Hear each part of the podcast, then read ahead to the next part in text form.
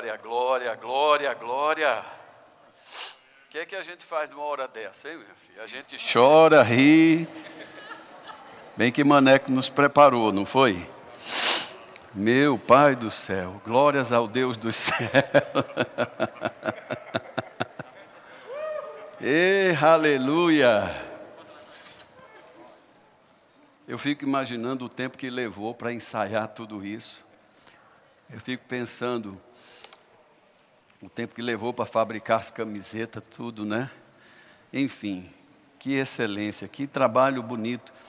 Nós precisamos valorizar essas coisas na nossa igreja. Amém, queridos? Dê uma salva de palmas para as pessoas que trabalharam, organizaram tudo isso para nos emocionar. Não sei se eu vou aguentar falar muito tempo, não, mas vamos lá, vamos tentar.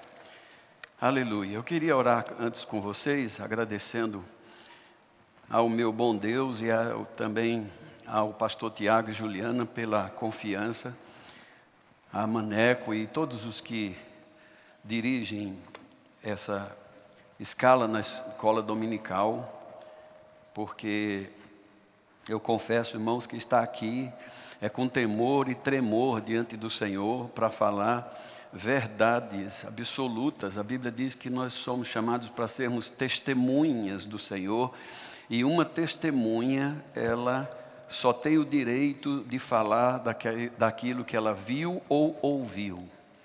Nenhuma testemunha é aceita no tribunal porque ela ouviu falar. Ela só é aceita como verdadeira testemunha se ela esteve presente e viu, ouviu de fato o que aconteceu. Então, falar de paternidade, falar de criação de filhos, falar também da posição de filhos diante dos seus pais, a honra, o respeito, requer certo temor, porque nós não somos perfeitos, mas aprendemos pela palavra que há um caminho, e se há um caminho, tem um destino. E se nós perseverarmos nesse caminho, nós chegaremos nesse destino. Amém? Que é a perfeita vontade de Deus. Papai querido, estamos nessa manhã gratos por tudo o que o Senhor nos tem feito Queremos lembrar a nossa alma para que ela não se esqueça de nenhum só dos seus benefícios. Entre eles, o Senhor é quem perdoa todos os nossos pecados, por causa da sua infinita misericórdia, por causa de sua incomparável bondade e por sua inexplicável longanimidade. É o Senhor também quem cura todas as nossas doenças e enfermidades por causa da sua generosidade, nós também estamos, temos sido agraciados, temos sido grandemente abençoados. É o Senhor, também, Senhor, quem nos redime da cova, evita que nós não desçamos a cova prematuramente e na nossa velhice ainda nos coroa de graça e de glória, de sorte que a nossa mocidade se renova como a da águia. Essa é a tua vontade. Ela é boa, ela é agradável, ela é perfeita. Como não te amar, como não ser grato, como não compreender o seu caráter. Por isso, nessa manhã, Pai, eu levanto aqui um altar de adoração ao único Deus vivo e verdadeiro, o Pai de nosso Senhor Jesus Cristo, a quem nós nessa manhã nos curvamos, aquietamos diante de Ti para ouvir a Sua palavra. Fala aos nossos corações, Senhor, e que nessa manhã Teu nome seja engrandecido para a Tua glória, meu Rei. Em nome de Jesus, amém. Amém, queridos? Eu queria já rapidamente pedir que você abrisse comigo e a mídia possa me ajudar. Malaquias, capítulo de número 4. Malaquias é o último livro de sua Bíblia no Antigo Testamento. Malaquias, capítulo 4. São apenas quatro capítulos desse livro desse profeta. Malaquias 4, dos versos 1 até o 6 eu queria que você pudesse me acompanhar. Está escrito assim: Pois eis que vem o dia e arde como fornalha. Todos os soberbos e todos os que cometem perversidade serão como o restolho ou a palha. O dia que vem os abrasará, diz o Senhor dos Exércitos, de sorte que não lhes deixará nem, nem raiz, nem ramo. Mas para vós outros que temei o meu nome, nascerá o sol da justiça, trazendo salvação nas suas asas. Saireis e saltareis como bezerros soltos da estrebaria. Verso 3 diz: Pisareis os perversos, porque se farão cinza debaixo das plantas de vossos pés. Naquele dia que prepararei, diz o Senhor dos exércitos, Lembrai-vos da lei de Moisés, meu servo, a qual lhes prescrevi em Horebe para todo Israel, a saber, estatutos e juízos. E o verso 5 diz: Eis que eu vos enviarei o profeta Elias, antes que venha o grande e terrível dia do Senhor, pois ele converterá o coração dos pais aos filhos, e converterá o coração dos filhos a seus pais para que eu não venha e fira a terra com maldição. Aleluia, louvado seja Deus. Esse texto, queridos, ele se encaixa também no tema da vez, pois fala do final dos tempos, e acredito eu que você saiba realmente que estamos nos finais desses tempos. A palavra é muito clara em nos mostrar isso.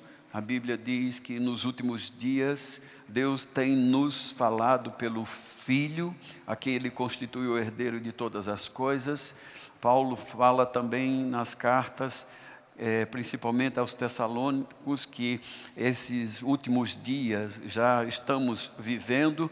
Então, aqui o profeta Malaquias diz para nós que Deus tem uma promessa, mas Deus também faz uma advertência para os pais, começando pelos pais e para com os filhos.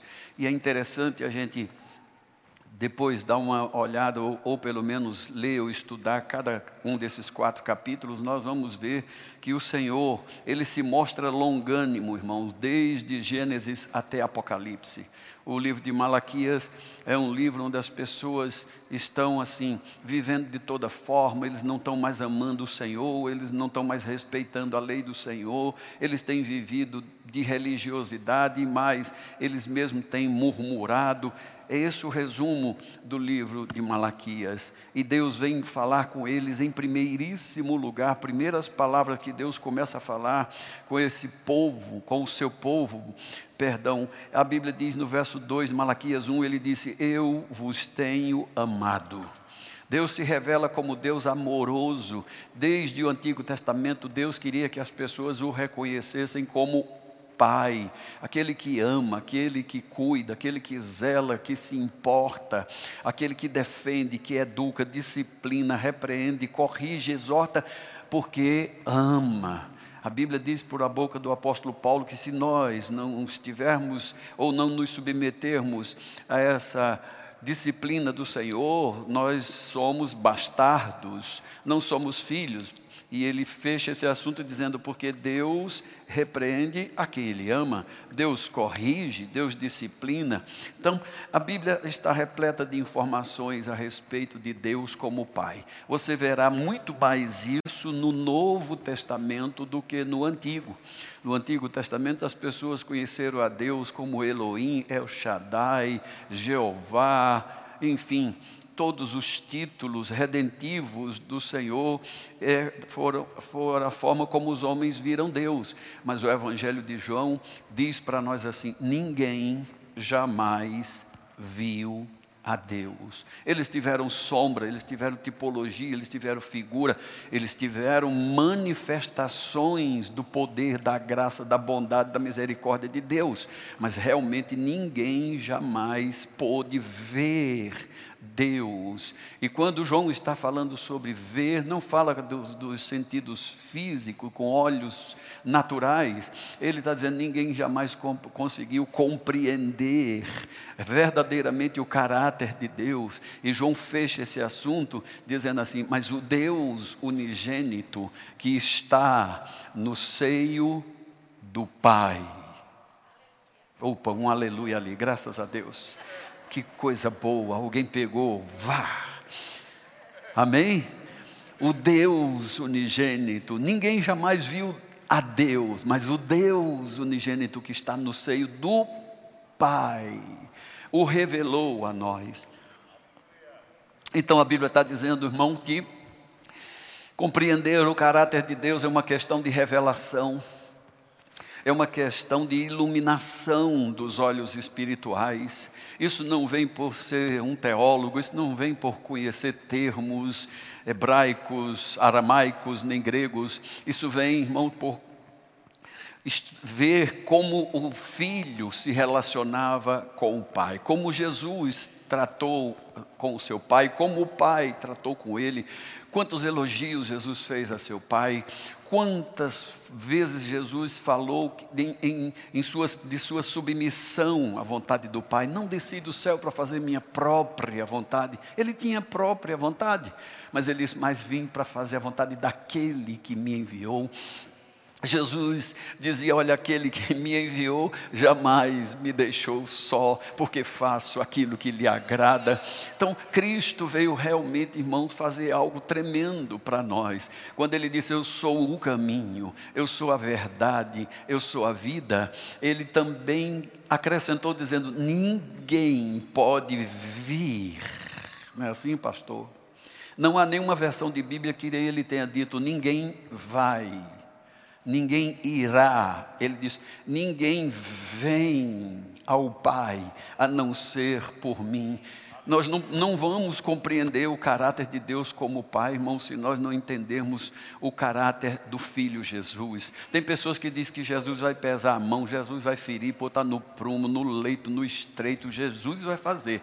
Mas se você encontrar isso no Novo Testamento, me ajude, irmãos, que eu, eu posso ficar com a sua opinião. Não vamos discutir, mas eu vou aceitar a sua opinião.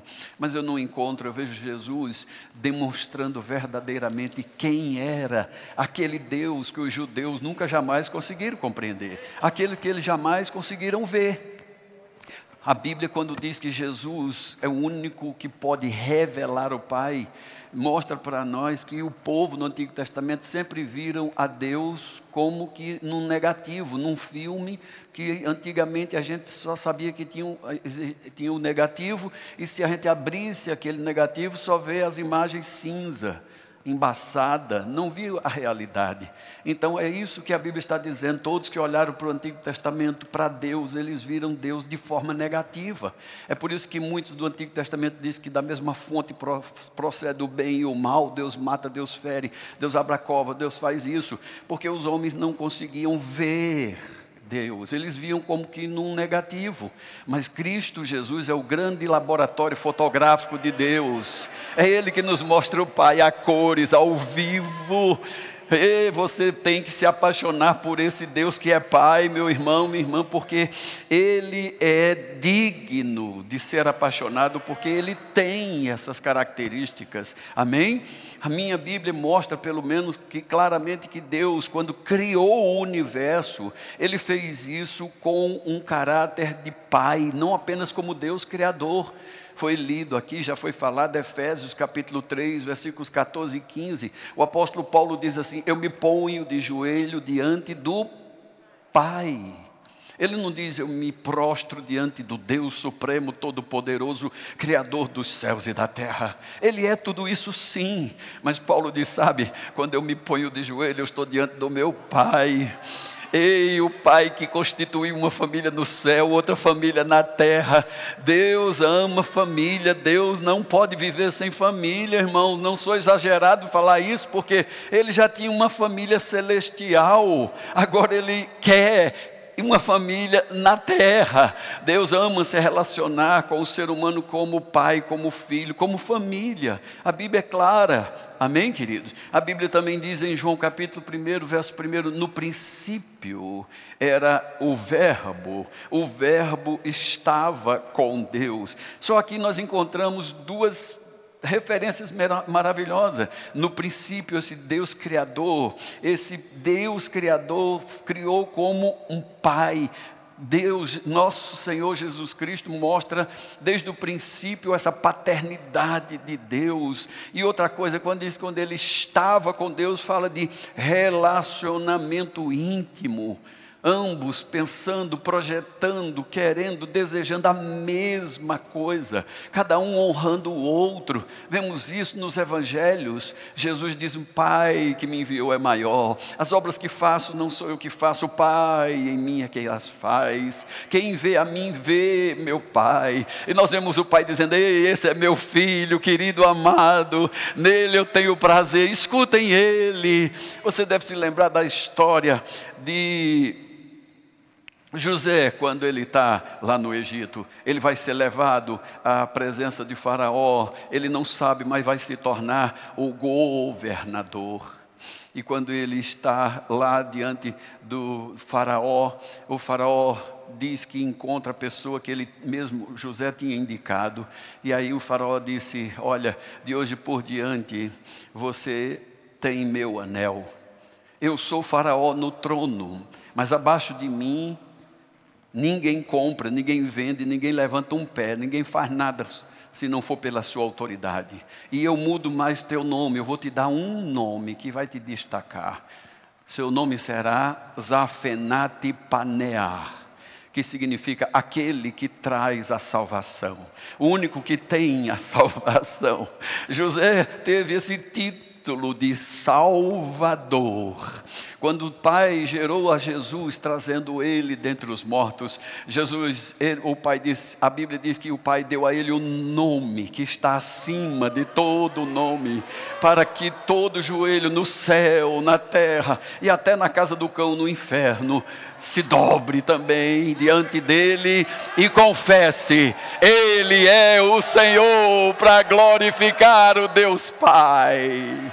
Olha que coisa linda a minha Bíblia diz, meu irmão Fernando Leal, que algumas pessoas vieram depois e tentaram convencer Faraó, dizendo assim: me venda, me ceda alimento. E Faraó disse: não, volte, vai por José eu dei a ordem a ele. Não tem esse negócio de vir falar comigo, não, porque a gente tem conchavo, porque a gente tem um, um, as coisas aqui por trás. Não, é com ele. Se não for por ele, então não tem acesso ao, ao, ao suprimento que você quer. Muita gente hoje em dia diz: não, eu, eu, eu tenho muita fé em Deus, eu creio em Deus, mas não quer o filho.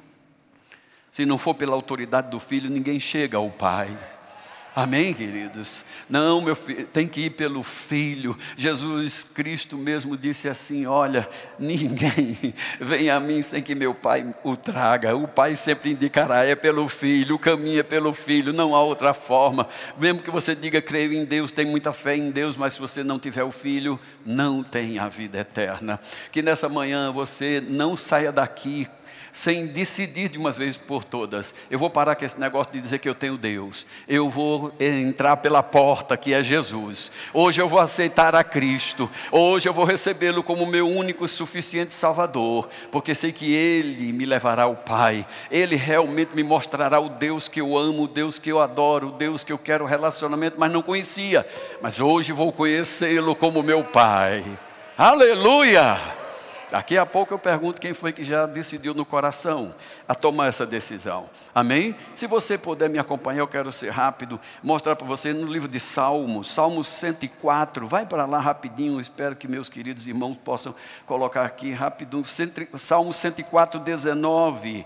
Vamos ver como que Deus se relaciona com a sua própria criação. Salmo 104, verso 19, a Bíblia diz assim: Ele fez a lua para marcar o tempo, ele também fez o sol para conhecer a hora, perdão, e o sol conhece a hora do seu ocaso. Quando olhamos para a criação, irmão, vemos que a, a criação responde responde ao seu Criador com honra, como um filho deve responder a seu pai que o gerou. Quando a Bíblia diz para nós, irmão, honrai teu pai, filho, não diz só se ele for crente, só se ele for bom. Não, a Bíblia diz para nós, por boca de Deus que é Pai, honre Pai. Pai é digno de ser honrado. Pai é digno de ser honrado. Vou dizer de novo: Pai é digno de ser honrado. E é honra para os pais ter esse título, porque eles têm mes o mesmo título que Deus, o Criador do universo e de todas as coisas, tem esse título como Pai. Amém, queridos? Aí mesmo no Salmo 104, ainda nos versos 21, O verso 21 diz: Os leõezinhos rugem pela presa e buscam de Deus o seu sustento. No verso de número 25 diz: Eis o mar vasto, imenso, no qual se movem seres sem conta, animais pequenos e grandes. No verso 27 diz: Todos eles esperam de ti, que lhes dê de comer a seu tempo. Aleluia. A criação mesmo trata o Criador como um pai. Para quem os filhos olham e sabem, olha, meu sustento vem dele, minha proteção, minha educação vem dele. Amém, queridos? Então, é, é assim que nós vemos, rapidamente, pela palavra de Deus, como é que Deus criou todas as coisas, não só como o El Shaddai, o Todo-Poderoso, mas ele envolveu um caráter, um coração paterno para isso. Amém, queridos? A Bíblia mostra para nós em João 14, verso 6, quando Jesus disse: Eu sou o caminho e ninguém vem o Pai, é porque se existe um caminho, existe um destino. E o propósito de Jesus vir ao mundo, irmão, foi esse: fazer com que a humanidade conhecesse quem é Deus como Pai. Amém? Certo dia, Jesus pediu para dois dos seus discípulos irem até ir à frente para Samaria para encontrar pousada. Os samaritanos não quiseram, ficaram irados e relataram a Jesus o que havia acontecido e em seguida pediram: O Senhor nos ordena pedir fogo do céu para que nós possamos queimar essa gentalha, gentalha. Vai quebrar o gelo um pouquinho, né?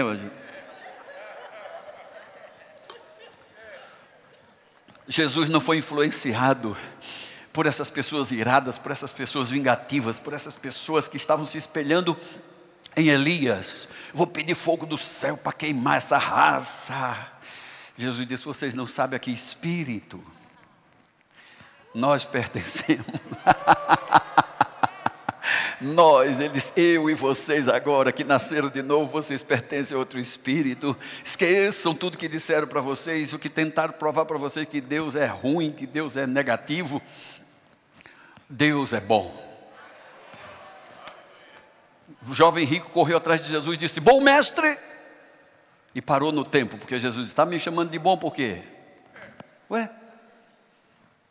Jesus Só tem um que é bom. E ele não disse, Deus é bom, ele disse, meu Pai. Quando você for orar, enche a sua boca. Não com palavras rebuscadas, amanteigadíssimo, saborosíssimo Deus. Não, meu filho. Encha sua boca e faça como Jesus disse: ao entrar no secreto, orarás a teu Pai. Teu Pai que já está no secreto vai te recompensar. Fala, pai, paizinho. Não sei se você for baiano, fale painho. Mas fale, meu filho, trate ele com carinho, pelo amor de Deus, porque ele ama ser chamado assim. Amém? Jesus, em Mateus 11, 27, demonstra seu relacionamento perfeito com o Pai, quando ele diz: Ei, todas as coisas me foram entregues. Ei, só o filho conhece o Pai. Oh, meu Deus do céu, meu irmão, que nós, os pais, possamos viver de uma forma tão transparente, tão justo e honesto diante dos nossos filhos, que nossos filhos possam dizer assim: Eu conheço meu pai. Não fale do meu pai, não. Arriscado eu desatarrachar seu umbigo numa facada, só porque você falou mal do meu pai. Esse é um relacionamento perfeito. Jesus sempre reconheceu esse Deus que vocês não conhecem, esse Deus que vocês nem sabem como adorar. Ele é meu Pai, Ele é meu Pai. Oh, palavra doce. Aleluia! E mais, Jesus também disse: o Pai conhece o Filho. Que coisa linda! Eu levei muito tempo para reconhecer, meu irmão, sobre esse caráter do meu pai. Não fui uma pessoa que reconheci muito meu pai. Desde pequeno, meu pai era um desviado da Assembleia de Deus, tomou muita cachaça comigo. Mas depois que me converti, digo: Senhor do céu, meu Deus do céu, eu preciso levar essa palavra para meu pai. Trouxe ele para o rema, ele fez o rema, aleluia. Ouvi uma palavra do pastor Band e um dia, trá, tudo destravou. O pastor Band disse: Ei, irmão, não se põe um não se põe vinho novo num odre velho. Pois se botar o vinho novo no odre velho, vai arrebentar com ele. Só se põe vinho novo num odre novo. Ele parou, olhou e disse: Nasci de novo hoje. Nunca tinha visto isso, nem ouvido dessa forma. Ele está dizendo que é a natureza velha, né, meu filho? Eu disse, é, meu pai. Ele está falando sobre o vinho novo, que é o Espírito Santo, né, meu filho? Eu disse, é, meu pai. Uh! Nasceu de novo, fez escola de ministros. Eita, Jeová! Hoje está na glória. Eu acho que ele nessa hora ele está assim. É meu menino, é meu menino. E a minha Bíblia diz que há uma multidão de testemunhos dizendo: vai dar certo, vai em frente, acredita nesse Pai porque Ele é bom. Uh! Quatro benefícios, rapidamente, para você saber. Quatro benefícios em se conhecer o Pai. Primeiro, nós temos uma identidade. Olha que coisa linda. Primeiro benefício, nós temos agora uma identidade. Não somos filhos de chocadeira. Não somos apenas filhos de proveta. Ei, irmão, nós temos uma identidade. Ei, a Bíblia diz que quando o profeta Jonas estava lá no porão do navio, aquele homem que era autoridade no navio chegou para ele e disse: Quem é você? Ele teve que ousadia, levantou-se e disse: Eu sou hebreu fujo do meu Deus. E Deus nos deu uma identidade. Nós temos uma identidade, nós temos um pai, o DNA dele bate com o meu agora, aleluia. Durante 30 anos da minha vida eu tinha um outro DNA, era filho do cão, filho do diabo filho da desobediência. Hoje não. A minha Bíblia diz em 1 João capítulo 3, ei, ei queridos, olha, veja com grande amor nos tem amado o Pai, porque Ele nos fez seus filhos. E a Bíblia diz assim, Fernando Léo, e de fato, Yeah! Fato é um acontecimento imutável. Fato é um acontecimento imutável. Agora somos filho. Agora somos filho. Eu tenho uma identidade. Pessoas que não sabem, não têm identidade. Sabe por que pessoas se transformam tanto? Se rasgam, se tatuam, se pintam, se dá a molesta dos cachorros com, com o próprio corpo? Não encontrei outra palavra para falar. Deus me perdoe. Se der para apagar esse negócio aí. Porque não tem uma identidade. Um dia se identifica com um, um dia se identifica com outro. Mas agora não. Nós temos uma identidade. Ei, olhamos para o filho, porque o filho tinha uma identidade. Ele é a imagem, a expressão exata do ser de Deus. Uh! Hoje nós temos uma identidade. É um benefício de conhecer o Pai. Outro benefício, nós temos agora autoestima. Eu já tive depressão, já tentei suicídio. Eu sei o que é, irmãos, como é terrível viver em depressão e não ter força, não encontrar força para sair. Fui gerente de banco, fui demitido por justa causa, baguncei com a minha vida e a da minha família. Entrei numa depressão tão profunda, pastor Tiago e Juliana, que a minha esposa, para me salvar, me botava um óculos escuro, um boné bem folgado na cabeça, me dava uma caixinha de isopor com um geladinho, dindim, tem até nome de chup-chup esse troço. E me botava na porta de um colégio para eu vender sacolé também, lá no Rio de Janeiro. Para eu sair da depressão. Vá, meu filho, vá, meu filho. Eu sei o que é estar afundado em depressão mas quando eu li na minha Bíblia, em Hebreus capítulo de número 2, verso 14, diz: Ei, assim como os filhos têm participação de carne e sangue, ele, o Filho de Deus, também assim veio em carne e sangue, para que por sua morte ele viesse a destruir aquele que tem o poder da morte, a saber, o diabo, e a livrar a todos que, pelo pavor da morte, estavam sujeitos à escravidão do medo e da depressão para a vida eterna. Louvado seja o nome do Senhor! Aleluia. Nós temos autoestima em conhecer o Pai, conhecer esse Pai. A Bíblia tem diz também agora, irmãos, que nós temos uma consciência de que há um lar no céu. Deus nos dá essa consciência. Eu resumo isso dizendo para você em Lucas 16, 22. A Bíblia diz que havia um Lázaro e um rico, morre a ambos. O, o rico vai diretamente para o inferno, diz a palavra. Mas a Bíblia diz assim: uma comitiva de anjo conduz Lázaro para o seio de Abraão. Se o céu não fosse real, irmão, para que uma comitiva de anjo vir buscar uma pessoa? Já bastava um anjo só, meu filho. Dois fez a bagunça que fez em Sodoma e Gomorra, uma comitiva de anjo esperando. Ei, o céu é real, é lugar maravilhoso, é um lugar que Deus preparou para todos aqueles que o amam. Aleluia! E por último, aqui a minha Bíblia diz, não para encerrar, mas por último eu posso dizer para você um dos benefícios aqui, diz que nós temos segurança. Diga, eu tenho segurança. Olhei para meu tempo ali, que sobra 10. Eu digo, eu vou ganhar tempo agora. Segurança total. Fala, segurança total. Em João 10, 28, Jesus disse: Ei, Aquele que o Pai me dá, ninguém arrebata da minha mão.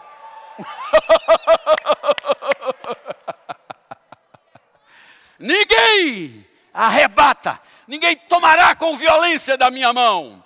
Uh!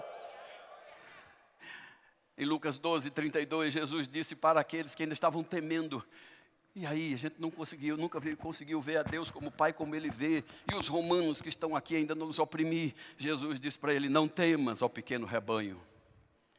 Foi do agrado do Pai dar a vocês o seu reino. Ei, você pode parecer pequeno, você pode parecer insignificante, você pode parecer até que está só. Mas, rapaz, você é um dos selecionados para ser habitante do reino súdito no reino, servo no reino. Já pensou o que é isso? Saímos do império das trevas, fomos para o reino, reino do Filho do amor de Deus. Aleluia. E eu quero aqui agora começar a encerrar. Em Gênesis capítulo 9, verso 9, pode se, pôr, se pode pôr aqui rapidinho, eu quero mostrar para vocês dois versículos, vou encerrando. Gênesis 9, 9, a Bíblia diz assim. Cadê meu irmão aqui que vai me ajudar no teclado, por favor. Tem alguém? Está vindo, meu filho? Ó, Gênesis 9, 9, rapidinho. Olha o que a Bíblia diz. Quando Noé pousa naquela arca no Monte Ararat e ele oferece sacrifícios a Deus. Verso 9, Deus diz: Eis que eu estabeleço a minha aliança convosco e com a vossa descendência.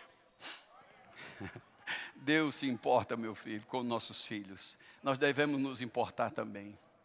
Deus, vou dizer de novo: Deus se importa com os nossos filhos. Deus é um Deus que não só faz aliança com o homem para que ele seja só o beneficiário, mas é ele e toda a sua casa.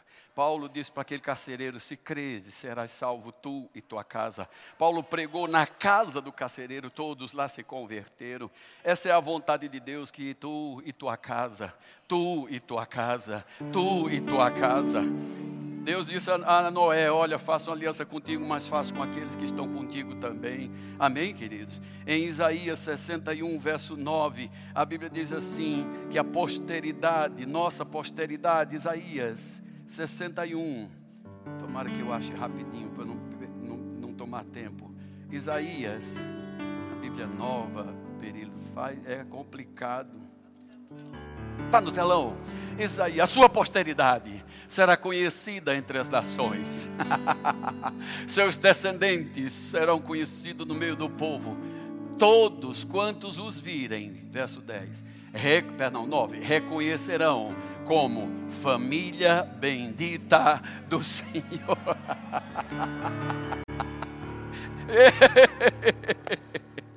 Deus é esse Deus maravilhoso, meu irmão que deseja que nós e nossa casa sejamos chamados de família bendita do Senhor. Sabe, irmãos, tem muita gente ainda hoje que está correndo atrás dos bens materiais para deixar herança material para os seus filhos.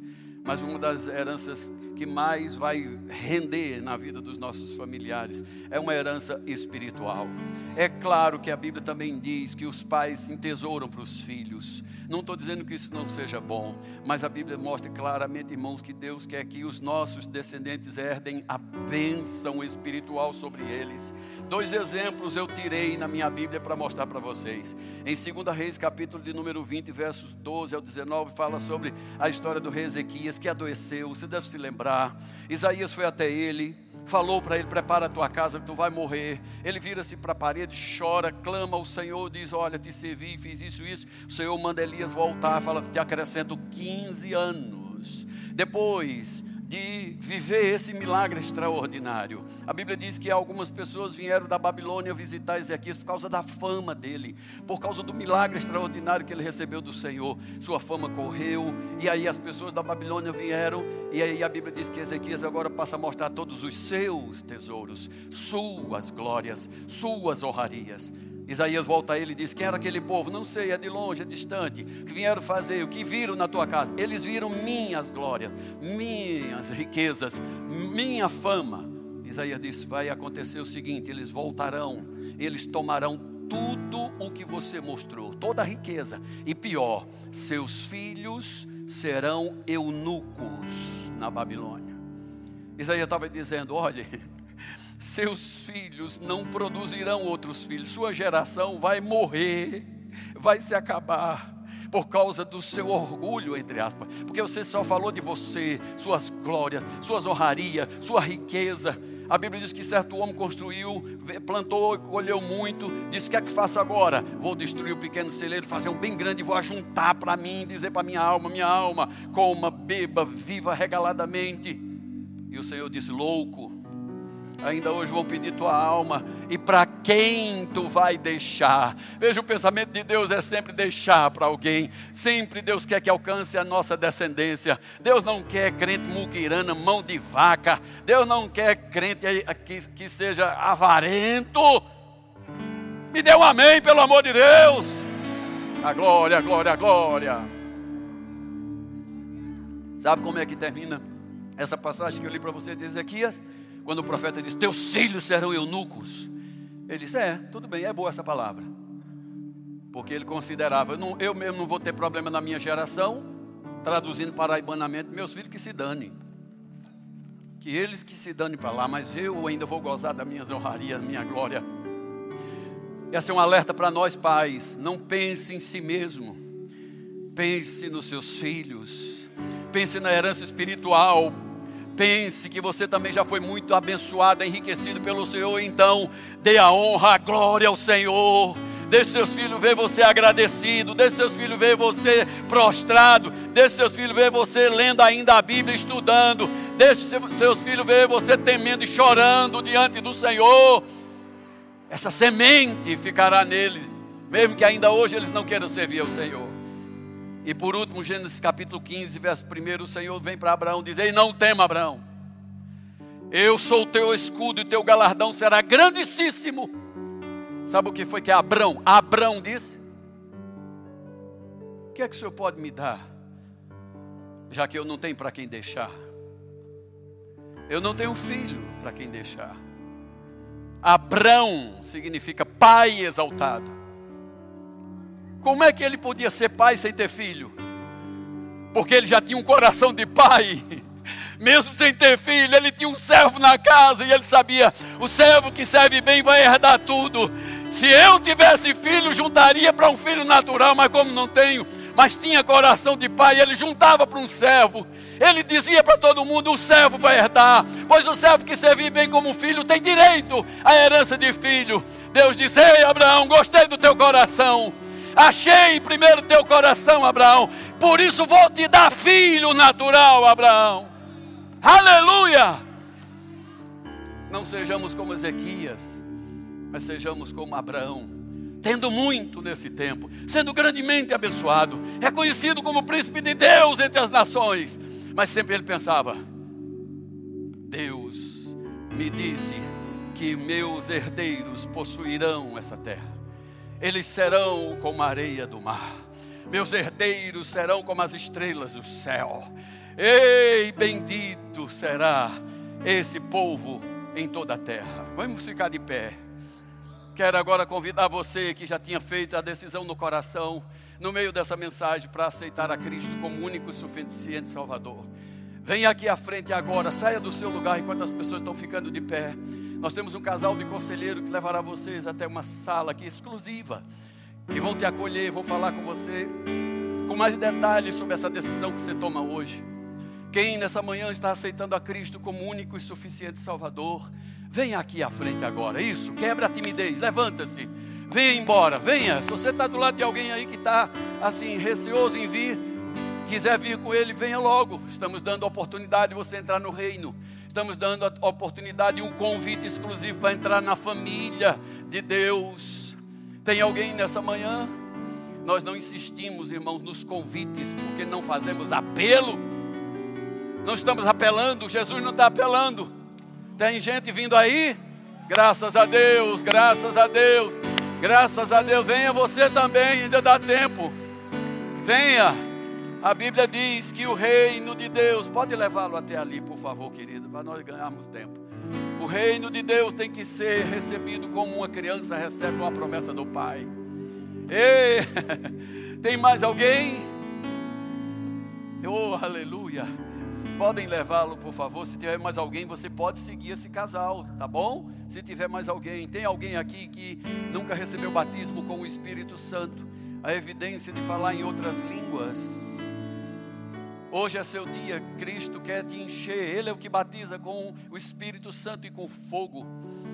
Se nessa manhã você quer receber o batismo do Espírito Santo para ser testemunha, agora destemida, ousada, tem alguém? Você pode vir aqui seguir o casal também para o batismo com o Espírito Santo. Se há alguém doente, só levante a sua mão onde você está. Nós vamos orar daqui. Estou vendo a sua mão levantada. Se tem mais alguém com a mão levantada aí onde você está que esteja doente. Nós vamos orar. Estenda a mão para eles então. Pai, nós agradecemos por Sua palavra. Ela é digna de inteira aceitação como sendo a verdade.